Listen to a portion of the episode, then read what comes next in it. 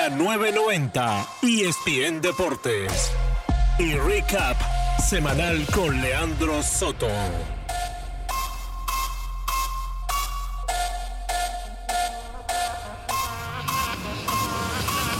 Resumen semanal.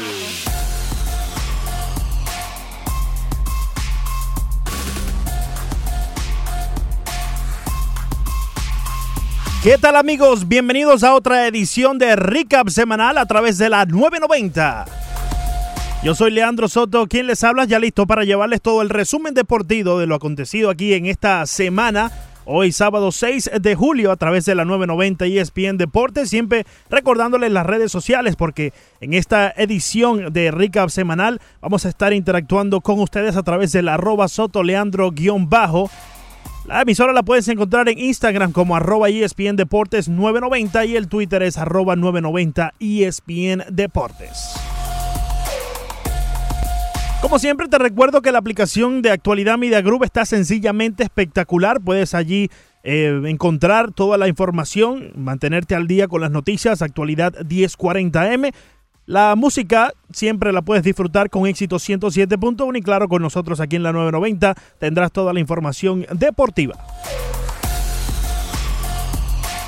Siempre también este programa viene patrocinado gracias a la Universidad de Impuestos de Martorell Taxes y para aumentar tus ingresos y comenzar una nueva carrera, la Universidad de Impuestos te enseña un nuevo oficio. En seis semanas tendrás la terminología correcta y los programas computarizados necesarios para conseguir el éxito en la preparación de impuestos. 305-842-4041 o también en la web uimpuestos.com. La Universidad de Impuestos es el conocimiento a tu alcance.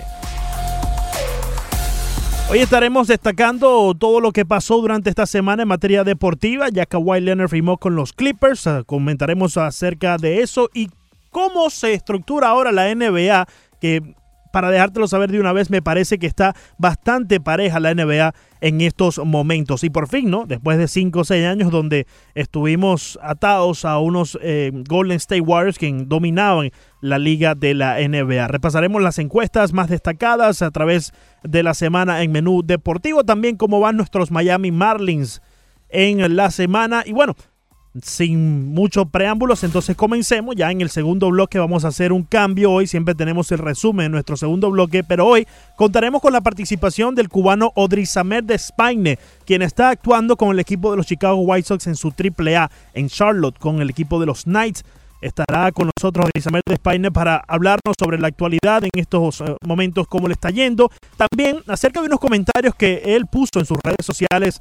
Eh, referente al tema de Cuba y los jugadores que están eh, en este país. Así que estaremos eh, hablando sobre la polémica, la pequeña polémica que se generó a través de esos comentarios y también obviamente la actualidad del béisbol cubano, que quién mejor que Odrizamer de España, que ha pasado por todas las etapas para podernos dar o pintarnos un cuadro acerca de la actualidad del béisbol de la isla. Así que este recap semanal está sencillamente espectacular y cuando son las 11 y 3 de la mañana le damos comienzo a través de la 990 y ESPN Deportes.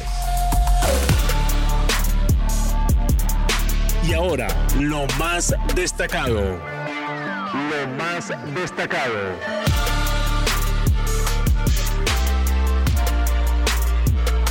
Lo más destacado en esta semana, yo te tendría que decir que tiene que ser que Perú sobrepasó a Chile 3 por 0 para así avanzar a la final de la Copa América ante Brasil. Ese eh, partido que no muchos nos esperamos que eh, Perú pudiese sobrepasar a Chile, ya que venía Chile ser el, bicampeón, obviamente, y venía como favorito en este encuentro. Había dado un buen papel a lo largo de la Copa América, Perú perdió aquel juego contra Brasil 5 por 0 y llegó a las semifinales eh, clasificando como uno de los mejores tres, también basándose y apoyándose en los resultados de sus compañeros de, grupo, de otros equipos en, el grupo, que no tuvieron los resultados para así pasar y Perú pasó como uno de los mejores tres así para la semifinal. Y ahora se encuentra en una final y estaremos comentando acerca de ello en nuestro resumen semanal, pero destaca el 3 por 0 de Perú por encima de Chile para avanzar a la final. También el Heat, el Miami Heat hizo de todo para conseguir a Jimmy Butler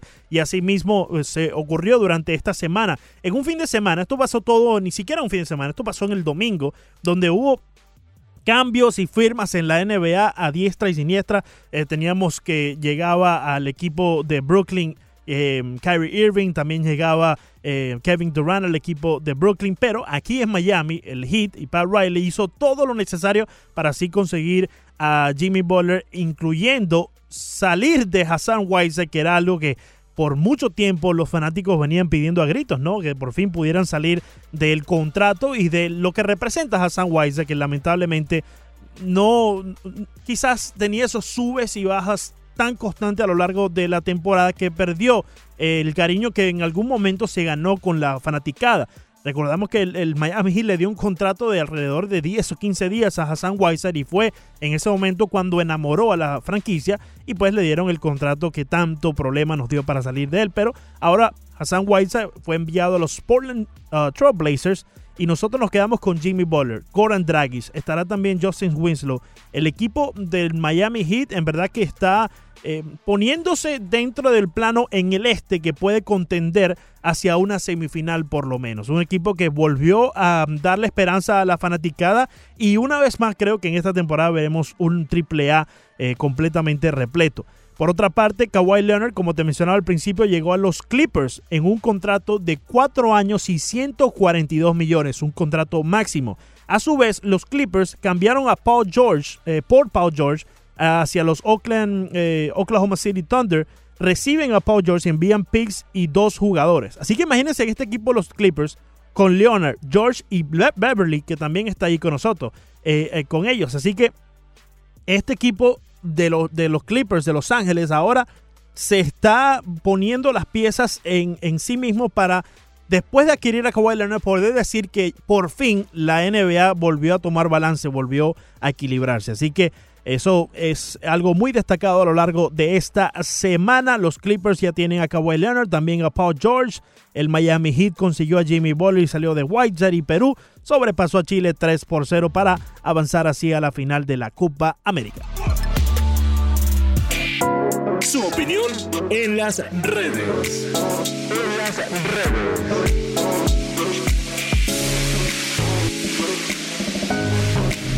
Claro que sí, y ahora repasamos algunas de las encuestas más destacadas en la semana en el programa de Menú Deportivo. Broderick Serpa, Fernando Arreaza siempre plantean encuestas de las cuales ustedes tienen la oportunidad de participar en arroba 990 ESPN Deportes en el Twitter. Asimismo, comenzamos con esta que a plantear Ricardo Montes de Oca. En medio de las transacciones que terminarían con la incorporación de Jimmy Butler a Miami, ¿cree usted que el Heat terminará siendo un mejor equipo, sí o no? Ahí estaba, la planteaba Ricardo Montes de Oca. Ya vamos a darle los resultados, vamos a entrar en la opinión de Fernando Arriaza y Broderick Serpa. Pero los resultados, 47% pensó que no no piensan que terminan siendo un mejor equipo, pero un 53% piensa que efectivamente sí el Miami Heat termina siendo un mejor equipo ahora adquiriendo a Jimmy Butler. Yo pienso que sí termina siendo un mejor equipo porque saliste de Hassan Whiteside, te quedas con Goran Dragic, te quedas con Derek Jones Jr., te quedas con Winslow, eh, saliste de Josh Richardson obviamente para Filadelfia, pero creo que la estructura del equipo, el núcleo, permanece ahí y ahora fortalece un Jimmy Butler al, Miami Heat y, sin duda alguna, a mi opinión, terminan siendo un mejor equipo. Pero escuchemos a Fernando Riaza que al principio se notó medio dudoso. Yo tengo mis dudas porque caramba, Josh Richardson es un jugador más joven que se ha comparado incluso en su evolución con Jimmy Butler y, e iba hacia, hacia eso, en esa dirección.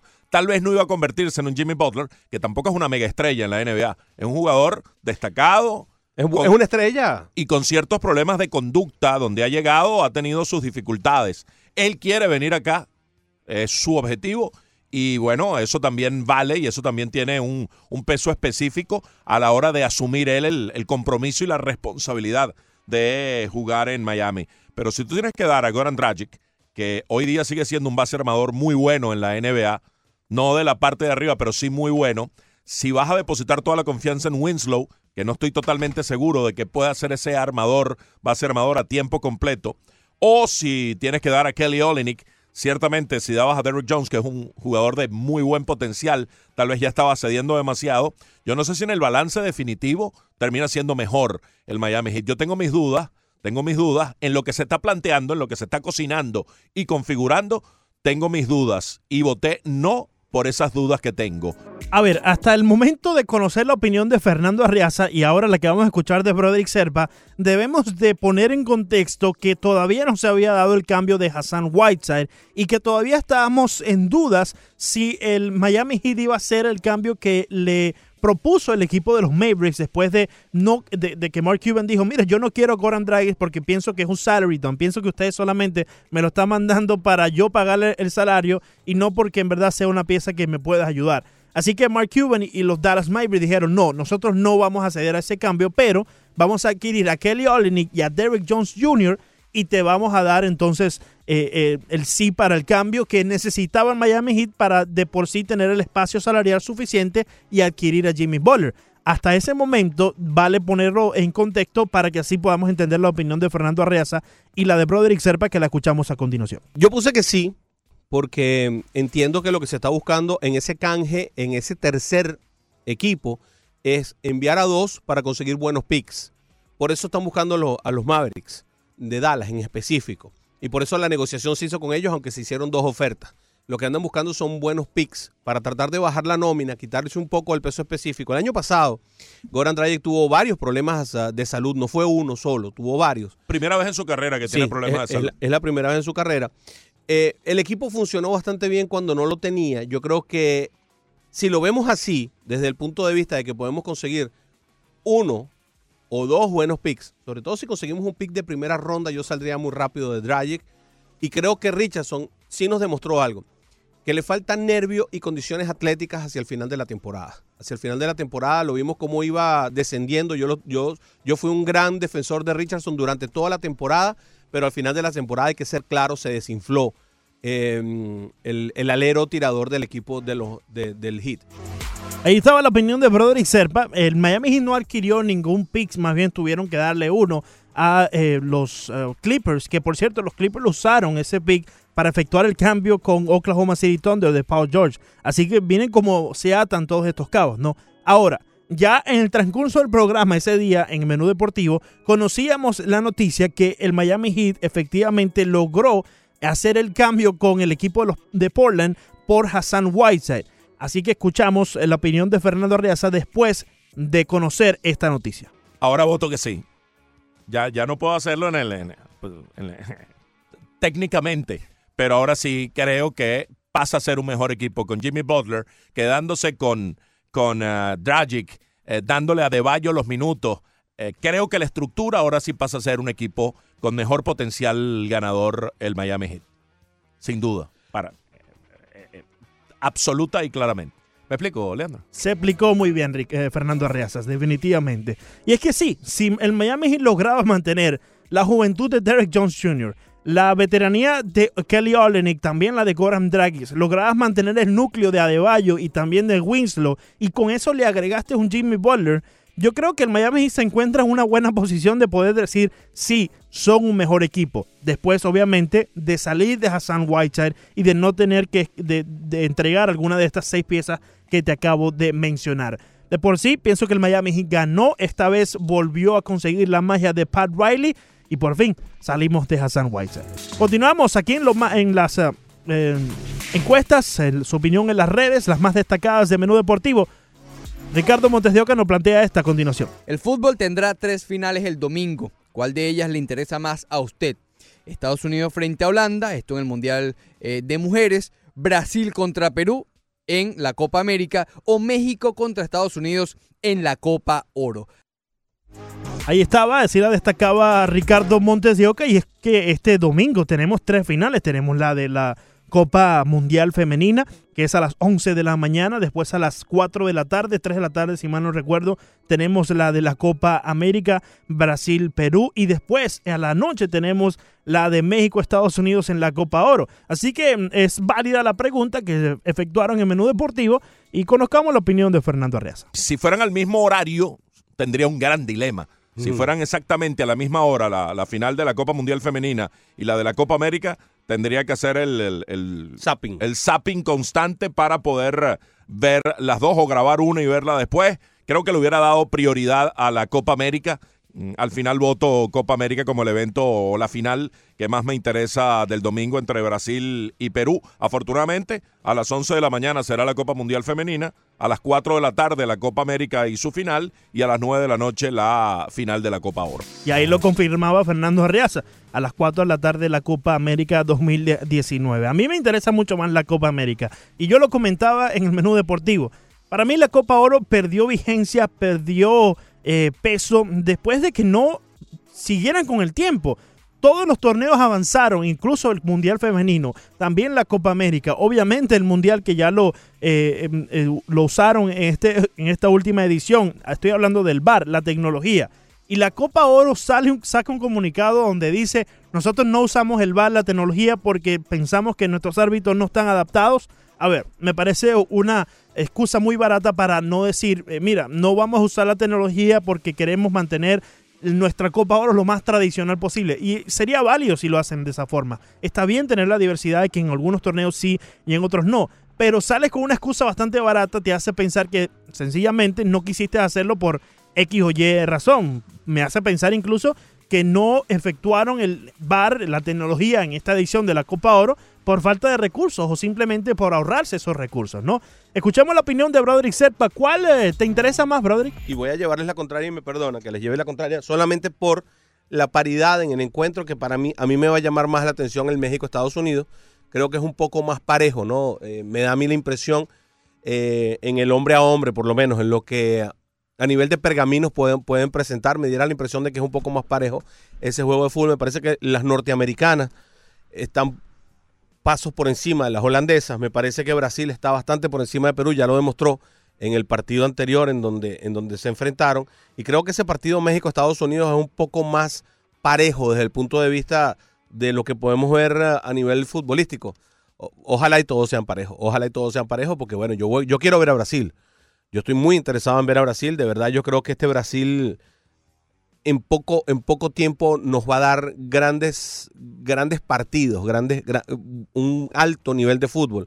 Todavía no lo da, pero bueno, es mi, mi, opinión en este caso, ¿no? Y la tomamos, ¿verdad, Serpa? ¿Cómo no? Eh, yo pienso que ya el fútbol no es lo que era antes, ¿no? Donde veíamos que unas selecciones eran mucho más que otras.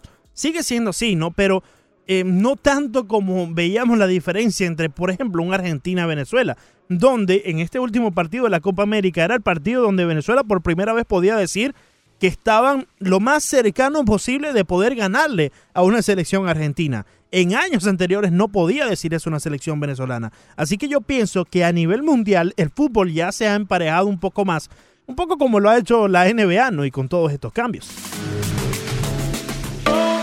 Háblame, Leandro Soto. ¿Y cómo van? Con mucho gusto, te voy a hablar cómo van nuestros Miami Marlins. Ay, nuestros Miami Marlins tienen una seguidilla de derrotas. Ya van por siete derrotas consecutivas porque tenemos que recordar que barrieron, los barrieron y luego, no, sí, algo barrieron, los barrieron y luego también los barrieron. Así que ya han perdido siete juegos de manera consecutiva. En esta semana un récord de 0 y 5. Anotaron 11 carreras y permitieron 25. Hoy se estarán enfrentando en el segundo juego de la serie, la última serie eh, a mitad de temporada ya para partir hacia el juego de las estrellas y el Home Run Derby, que vamos a estar comentando acerca de ello más adelante en el programa. Los Marlins de los Bravos a las 4 y 10 mañana, eh, el, perdón, el día de hoy. Cale Smith estarán en Montículo luego, luego de regresar de la lesión con récord de 3 y 4 y efectividad de 3.41. Ayer los Marlins sufrieron una derrota de 1 por 0 ante los Bravos de Atlanta, fueron dejados en el terreno después de un hit que mm, fue de Brian McCann eh, desde el brazo del muchacho José Quijada. Lamentablemente sufre la derrota José Quijada, pero si tenemos que destacar algo positivo de ese juego de los Miami Marlins ayer contra los Bravos Atlanta, pues tendría que ser la actuación de Jordan Yamamoto.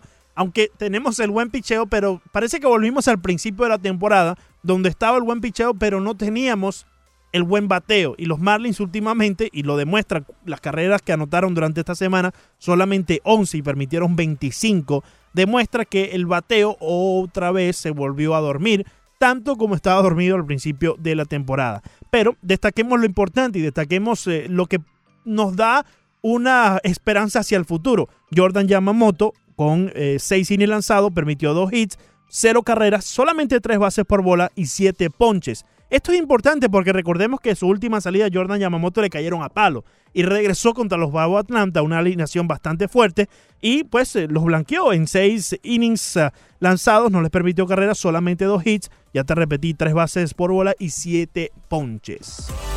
Amigos, son las 11 y 20 de la mañana. Vamos a ir una pausa aquí en la 990 ESPN Deportes y este recap semanal. Y cuando regresemos, estaremos conversando con el cubano Samer de Spaine, quien nos estará hablando sobre su actualidad y también la actualidad del béisbol cubano. Yo soy Leandro Soto en este recap semanal.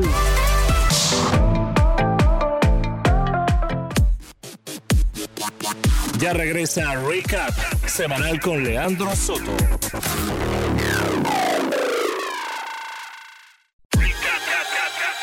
Estás escuchando Recap semanal con Leandro Soto. A través de la 990 ESPN Deportes. Efectivamente, 11 y 23 de la mañana continuamos en este recap semanal.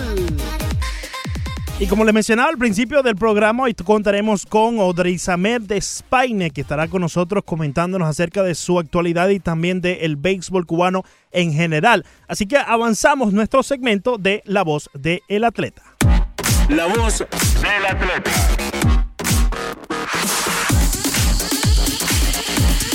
Y con eso le damos la bienvenida a Audrey Samer de Spaine, ya con nosotros aquí en la 990 ESPN Deportes. El recap semanal, Audrey Samer, muchas gracias por compartir con nosotros estos minutos. Eh, sabemos que estás eh, en mitad de la temporada y eh, apartar un tiempo para poder darnos esta entrevista es muy valioso para nosotros. Bienvenido a la 990, Audrey Samer.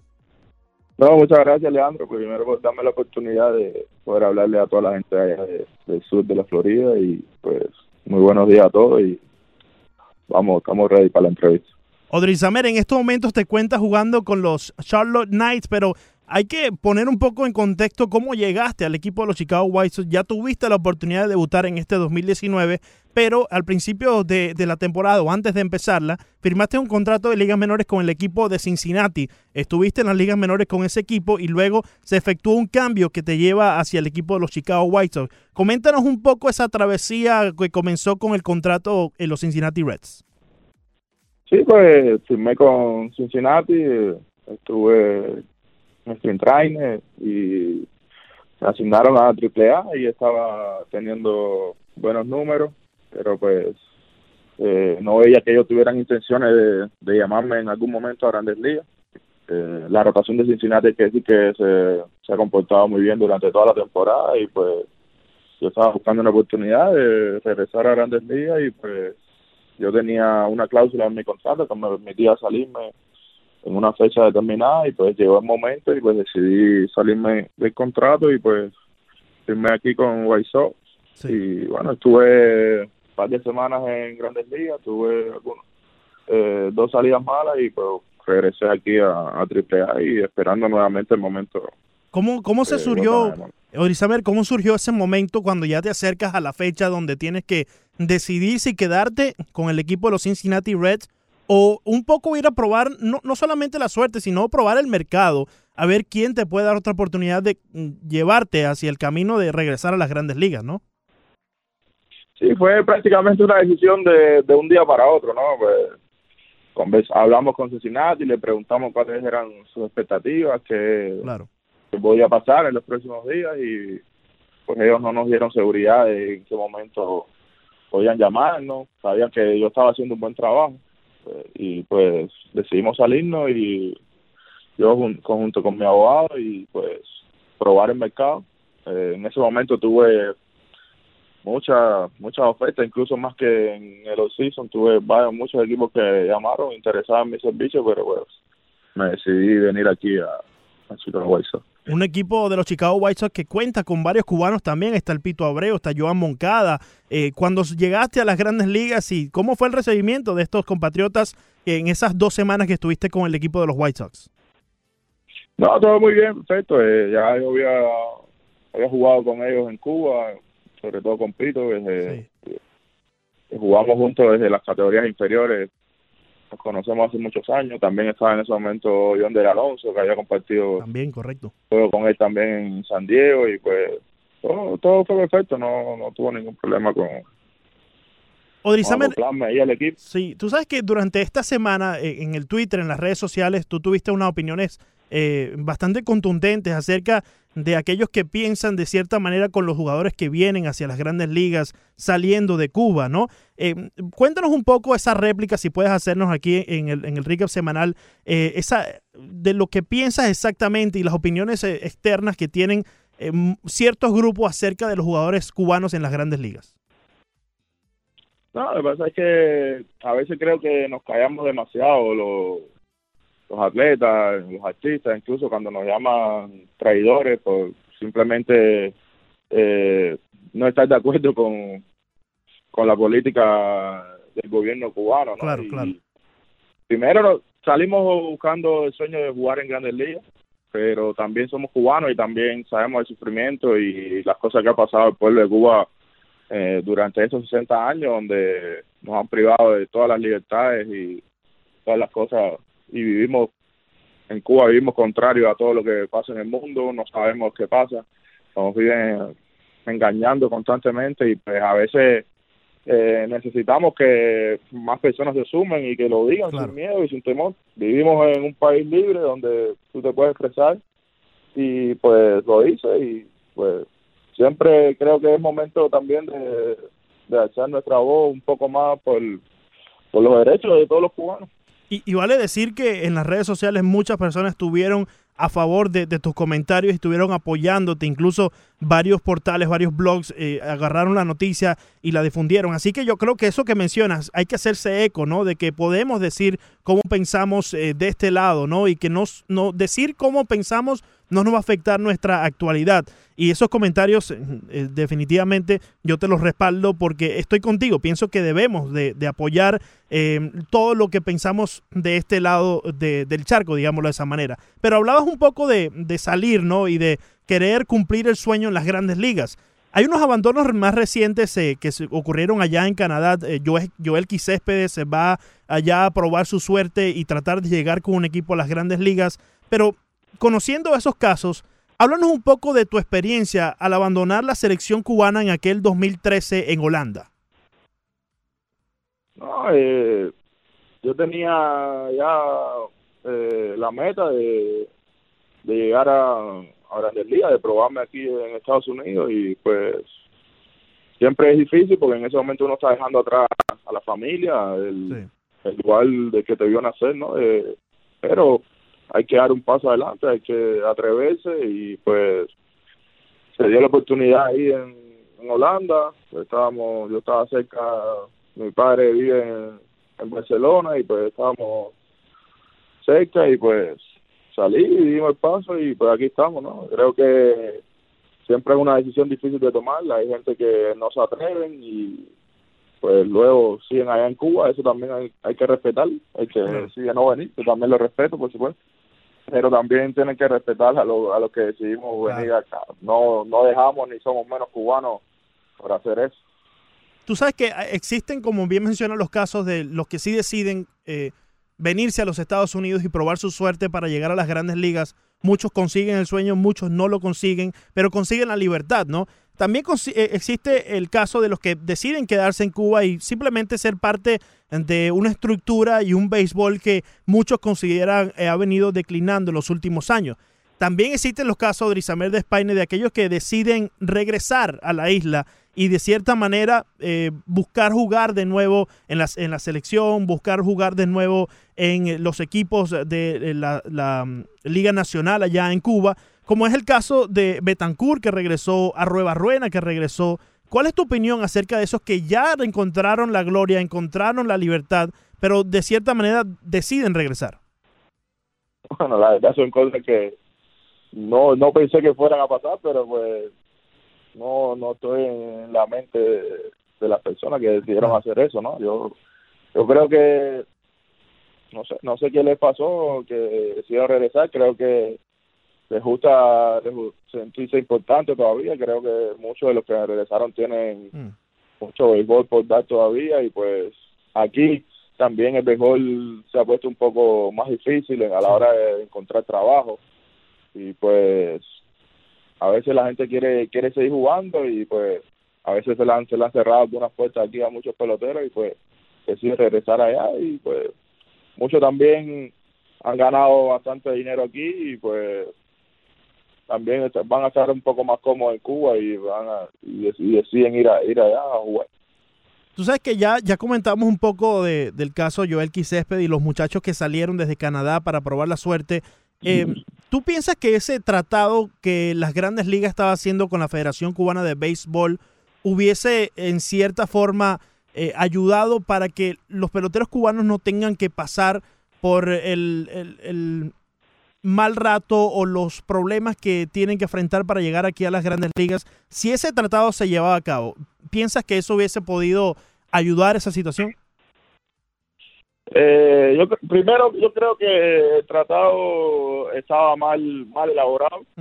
Ah, era eh, sí, solamente eh, ayudaba a, a Cuba y creo lo prim- primero que estoy de acuerdo con que se haya eliminado Claro. creo que el acuerdo no debió existir de esa manera con esos con esos puntos que traía porque todo el mundo sabe que la Federación de Béisbol Cubana es parte del gobierno de Cuba eso no hay nadie que lo pueda negar Mm, Claro. entonces, si el, el primer acuerdo que, si va a existir un acuerdo, tiene que ser que los peloteros puedan negociar libremente con las organizaciones, ellos puedan escoger sus representantes, en qué equipo van a jugar, ellos puedan ser parte de las negociaciones, no que la Federación Cubana tenga que recibir ningún pago ni ser agente de, de los peloteros. Eso para mí sería un acuerdo que tendría que llegar eh, las grandes ligas con, con Cuba un acuerdo que también debió incluirnos a nosotros, los peloteros que estamos aquí, que Cuba no nos permite entrar en, nuestro país y que tampoco ese, ese punto estaba en el acuerdo. Simplemente todos eran beneficios para,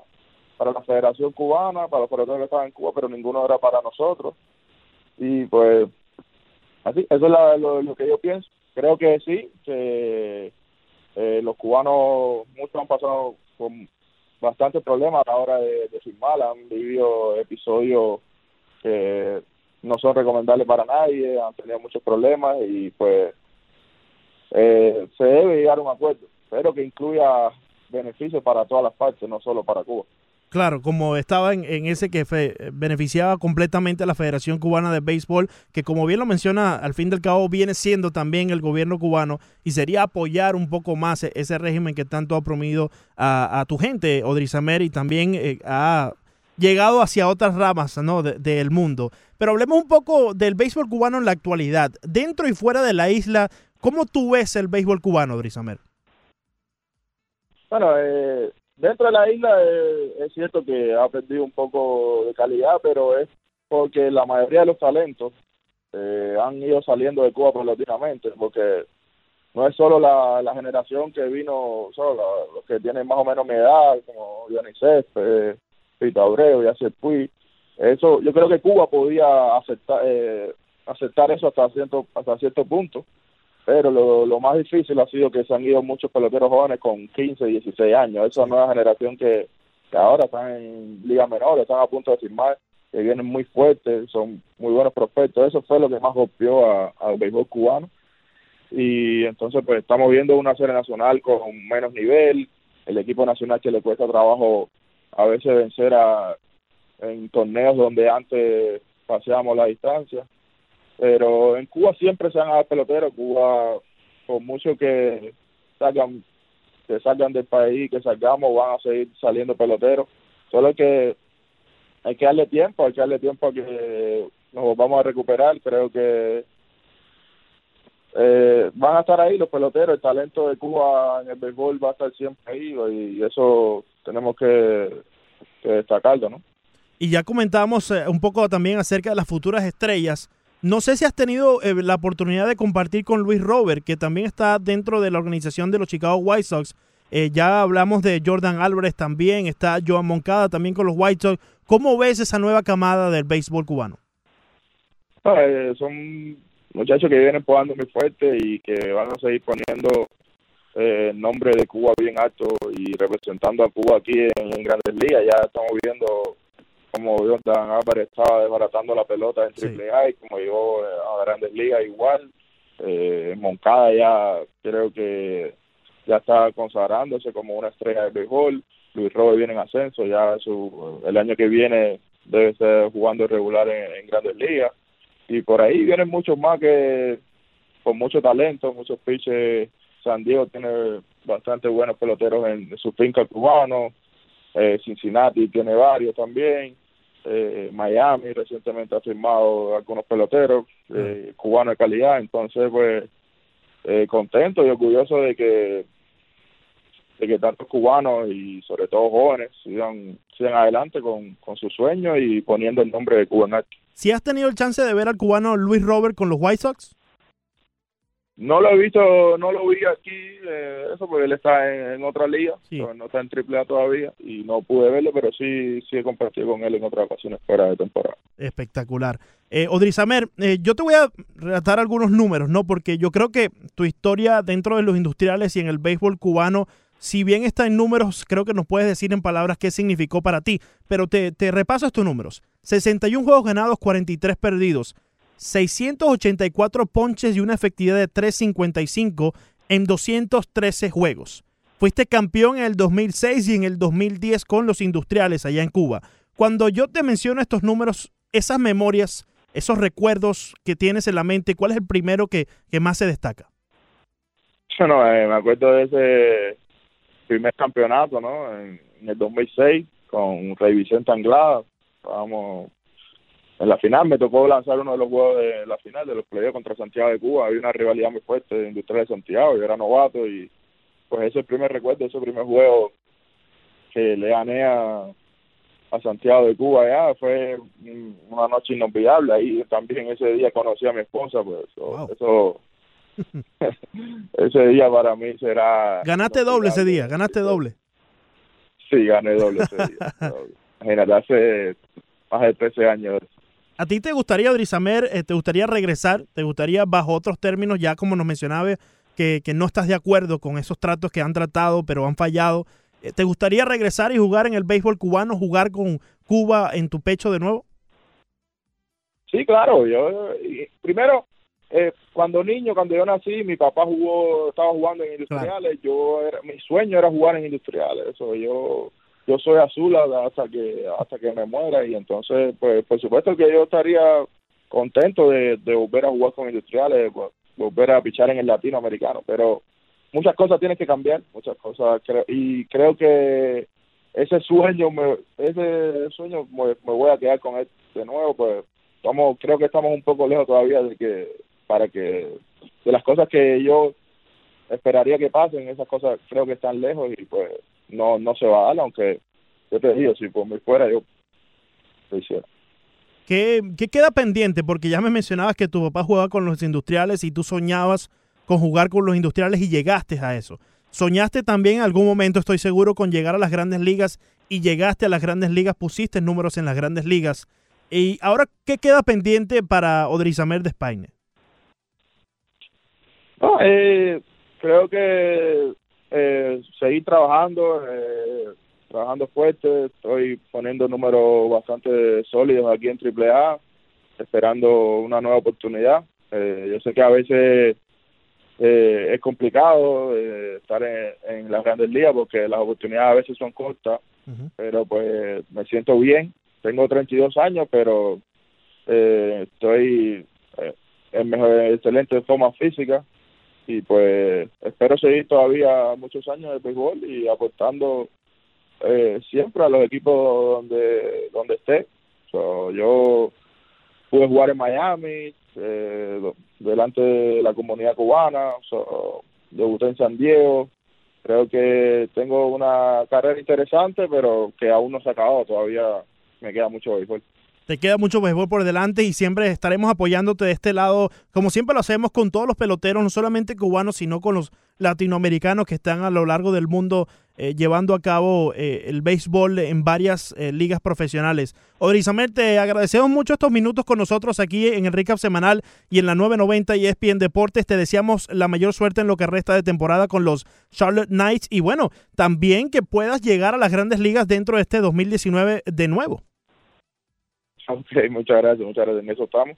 Estamos trabajando fuerte. Gracias por darme la oportunidad, como te dije, de, de hablarle a, a la gente ahí en Miami y enviarle saludos a mi familia, a mis amigos allá de- del dominó que me pidieron que los saludara, la gente allá en Hialeah y, y en Honce y cosas así, que me dijeron que los saludara. Entonces, pues, saludos para todos allá. Oye, Odrizamer, entonces te esperamos cuando eh, ya termine la temporada aquí en el estudio para que vengas a saludar a los amigos del dominó en presencia.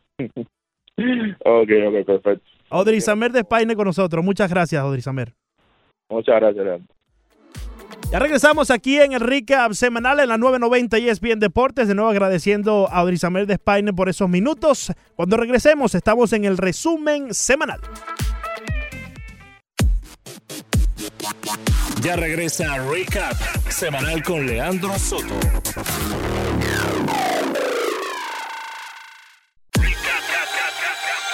Estás escuchando Recap semanal con Leandro Soto. A través de la 990 ESPN Deportes. Efectivamente, continuamos aquí en la 990 ESPN Deportes, recap semanal 11 y 46 de la mañana. Muchas gracias a Odrizamer de Spaine eh, por compartir con nosotros esos minutos y una valiosa información, opinión también que tiene acerca del béisbol cubano, las estrellas que vienen surgiendo y los, quedaron, los que quedaron allá en la isla también. Odrizamer de Spaine, vas a poder escuchar esa entrevista si te perdiste parte de ella en la 990 ESPN Deportes en el podcast y también la estaremos colocando en su forma de video en la 990 ESPN Deportes en el YouTube. Pero antes de continuar con el resumen semanal, tengo que mencionarte que la Universidad de Impuestos de Martorell Taxes simplemente es la mejor opción para así mejorar tu futuro. ¿Y por qué? Bueno, te menciono que en seis semanas tendrás la oportunidad de conocer toda la terminología correcta y los programas computarizados necesarios para así conseguir el éxito dentro del campo de la preparación de impuestos. Cuando te hablo de estos programas computarizados, no te hablo que simplemente te van a decir, mira, tienes que usar este, este y este. No, también te van a enseñar a usar cada uno de ellos para que cuando ya entres al campo laboral tengas todas las herramientas que necesitas para llevar a cabo la preparación de impuestos. Así que la Universidad de Impuestos de Martorell Taxes te enseña un nuevo futuro, una nueva forma de tener más ingresos y puedes conseguir toda la información en el 305-842-4041. 305-842-4041 o también en la web uimpuestos.com. Y siempre te recuerdo que la Universidad de Impuestos es el conocimiento a tu alcance.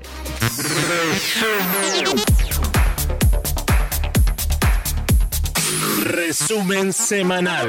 Y bien, vamos con el resumen semanal, un resumen semanal algo abreviado, ya que no solamente tenemos eh, esta tercera mitad del recap semanal, ya que contábamos con la entrevista de Odrizamer de Paine, donde usualmente hacemos el resumen, sino que también esta semana, caramba, debemos recordar que fue una más corta, ya que el, el jueves estuvimos eh, fuera de los estudios y nosotros optamos eh, por tener ese 4 de julio. Así que entremos en el resumen semanal y por alguna razón u otra, Banderita Villa, quien estuvo con nosotros en el Ross Deportivo, dice que Argentina como que se le va la guagua. Se le va la guagua a Lionel Messi y a Argentina si quieren ganar algún título. Eh, esta quizás no era la edición, pero el año que viene, que se va a jugar la mitad en Argentina y en Colombia, tiene que ganarla. Si no, no va a ganar nada más nunca. Más nunca. Va a estar entonces en el cono sur, va a estar con Uruguay, Sí. con Chile, Paraguay. Paraguay. Me imagino, y, ¿no? mi- 4 y y 4. Bolivia, no, Bolivia va a estar arriba, no me acuerdo. 8, ¿no? Uruguay lo mencionaron. Sí, sí, sí. Eh, son, no, son 10, eh, Ricardo. Bueno, Son claro, 4 más un invitado. Más el invitado. Ahora, Entonces sí, Chile, Argentina, Argentina. Uruguay, Paraguay y Japón. O Japón no, eh, co- no, son con los invitados Qatar y serían Australia, 6. Con los invitados serían 6. Qatar, uno de esos invitados, creo que Australia es el otro invitado, pero efectivamente en la próxima edición del 2020 de la Copa América, que nosotros nos preguntamos por qué hay una Copa América, ¿no? Ya vamos a escuchar el audio donde Alejandro Villegas nos explica el por qué, pero serían 10 equipos del norte jugando en Colombia, 10 equipos del sur jugando en Argentina en esa próxima edición de la Copa América. Escuchemos. ¿Por qué hay una Copa América el año que viene? Sí, yo creo, y es mi opinión, es mi Sí, no, opinión, tienes razón. no lo he visto escrito, pero creo que es una respuesta a la Liga de Naciones de Europa. Mm. Fíjate que ahora la Liga de Naciones de Europa eh, hace que los amistosos de- Tengan cierto valor, sí.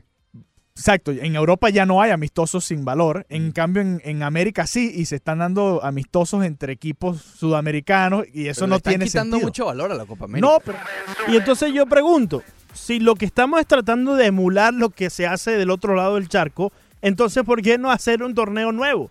¿Por qué tenemos que seguir? Es, como si están exprimiendo el nombre y la historia de la Copa América hasta el último dar. Y eso puede ser peligroso porque le estás quitando prestigio a una competencia, a la- de, hecho sea de paso, la más antigua de, todo el mundo. Entonces, eh, ¿por qué no? ¿Por qué no hacer un torneo nuevo, un nombre nuevo, generar algo que yo creo que le va a dar al fútbol en vez de quitarle? Y tenemos otro torneo más que ver eh, a lo largo de- del tiempo, ¿no? Me parece que es una mejor idea que volver a usar el nombre de la Copa América y seguir desgastándolo, ¿no? Pasamos al baloncesto porque el Miami Heat hizo algo sencillamente sensacional. Escucha. Esto fue literalmente un parto de nueve meses, Mm. ¿ok? Esto viene desde septiembre del año pasado, que eh, Jimmy Butler decide por qué lo decidió, lo hablamos en su momento, con fuentes cercanas, que él decidió ir a Miami. Sí. Y bueno, le dio nueve meses al Heat para descifrar el plan de ruta, cómo hacer para que esto sea posible. Y lo hicieron. Se les complicó un poco al final con lo de Mark Cuban, pero lograron hacerlo. Y es realmente impresionante. Yo voy a seguir diciendo Pat Riley, pero yo creo que la figura de Pat Riley ya no es un, un individuo. Cuando yo digo Pat Riley me refiero a la oficina del Miami Heat. Ahí está Shane Barry, está Alonso Morning, Sí. está Nick Anderson, está Mickey Harrison, eh, eh, Spoltra, etc. Lo que hizo este grupo, comandado por Pat Riley, es realmente impresionante de conseguir salir del contrato de Whiteside, que te mencioné, comenzó su carrera en el Miami Heat con un contrato de 10 días. El Miami Heat transformó a un contrato de 10 días en Jimmy Butler, a un George Richardson, que es un segunda ronda. Y tal vez si analizas a todos los escogidos en ese draft, eh, George Richardson esté ahora mismo entre los mejores 5 o 6 jugadores. Lo pasaron del puesto 40 al puesto 7, ¿ok? Y un pick altamente protegido. Al final es un pick. Ellos no querían darlo, pero es un pick. Y se quedan con contratos de un año que son altamente valiosos ahora mismo, como el de Goran Dragic. Y ciertamente no solamente te queda con esos contratos, el de Goran Dragic, también tienes el de James Johnson, el de Dion Waiters, que se convierten valiosos porque a mitad de temporada, si están teniendo una buena mitad, pues puedes cambiarlos y adquirir picks, adquirir a otro jugador que venga surgiendo, ¿no? Así que muy importante eso por parte del Miami Heat. Como poniendo en resumen lo que aquí mencionaba Montes de Oca, es simplemente el Miami hizo de poco mucho. Y el mucho se llama Jimmy Butler y poder quedarte con tu núcleo. Por cierto, Van Adebayo se está viendo muy bien en el Summer League. Yo, solamente jugó un partido, pero lo que se ha escuchado en los reportes es que el, el muchacho en verdad que está listo para tener la temporada de su carrera. En el béisbol de las grandes ligas tenemos que Miguel Rojas por alguna razón u otra, desde que lo pusieron de primer bate, el muchacho como que tiene muy buenos números. Escuchamos en Menú Deportivo esta discusión. Completó el mejor mes de su carrera, Miguel Rojas, en junio. Durante junio batió para 347, 347, porcentaje de envasado de 416, 101 hits, eh, perdón, 101 turnos, 35 hits, con 12 dobles, 14 anotadas, 8 impulsadas, tomó 10 boletos. Un mes sólido y de una defensiva impecable para Miguel Rojas. Está bateando muy bien para los gaps. Miguel Rojas ha estado conectando con solidez y parece que el primer bate le calza a la perfección, a pesar de que no es tan rápido, pues bueno, se envasa muchísimo y eso también tiene un, un gran, una- un, un gran nivel para un primer bate. Este ha sido fantástico desde que Miguel Rojas entró en el primer puesto de la, del, del orden de bateo. Ahí está Miguel Rojas, efectivamente, y lo que tiene en común el mes de junio con Miguel Rojas es que estuvo de primer bate en la mayoría del tiempo. Así que él se siente más cómodo en todo eh, la alineación como primer bate y eso lo está poniendo en la mesa con números. Pasamos un poco al Home Run Derby para así eh, ponerlo en contexto porque ya el lunes tenemos el Home Run Derby que se nos avecina. Esta sería la última eh, la, última serie que tiene el equipo de los Miami Marlins antes de ingresar al descanso del juego de las estrellas. Fernando Reaza nos comenta acerca del Home Derby, quién fue el más joven en eh, ganarlo y por qué esta puede ser uno histórico. hay que hacer notar que el bateador más joven que ha ganado el derby de jonrones en su historia es Juan González, el boricua Igor González, con 23 años y 269 días. Quiere decir que si lo ganan Vladimir Guerrero, que es el más joven en participar en la En toda historia, sí. y Ronald Acuña, que tiene 21 años, se convertirían en los más jóvenes. Pete Alonso sí está en los 24, es un novato que no ha llegado tan, tan temprano a las grandes ligas. Y bueno, esperemos a ver si se hace historia entonces en esta próxima edición de el Home Run Derby. Yo me quedo con Christian Yelich. Pienso que Christian Yelich va a ir a la final contra Ronald Acuña y sale victorioso Christian Yelich. Yo tengo mi teoría. Yo pienso que el que más simple tenga el swing y el que menos esfuerzo tenga que hacer en el swing, en esta nueva manera de ser la competencia del Home Run Derby, donde es con tiempo y el tiempo está en tu contra, tienes, tiendes a apresurarte un poco, ¿no? Entonces por eso pienso que el swing más callado por a lo largo de, la zona de strike de Christian Yelich puede ser el que salga como campeón de esta edición 2019 del el Home Run Derby que se estará efectuando allá en Cleveland, en el Progressive Field. Amigo, ya llegamos al final de esta edición del Recap Semanal, una edición donde contamos con Drisamer de España, hablamos del baloncesto, hablamos del fútbol, también del béisbol y también ahora con los juegos del día. No recuerdes que hoy los Marlins a las 4 y 10 de la tarde estarán enfrentándose en el segundo de la serie ante los Bravos de Atlanta. Cale Smith estará en el montículo con récord de 3 y 4 y efectivas de 3.41. Cale Smith está regresando a la rotación después de una lesión que lo mantuvo fuera a lo largo de un mes, un mes quizás un poquito más. El domingo termina la serie y la primera mitad de la campaña los Marlins a la 1 y 20 de la tarde ante los Bravos de Atlanta. Trevor Richard estará en montículo por los Marlins con récord de 3 y 9 y efectividad de 4,02. También la Copa América hoy por el tercer lugar, Argentina ante Chile a las 3 de la tarde. Ese encuentro lo vas a poder vivir aquí en la 990 ESPN Deportes. Por mi parte, me despido y siempre te digo que nos podemos encontrar el lunes a primera hora a las 9 en el Rush Deportivo. No te lo puedes perder, ahí estaré con Ricardo Montes de y luego a las 11 llega el menú deportivo con Fernando Arriaza y Broderick Serpa. Será hasta la próxima.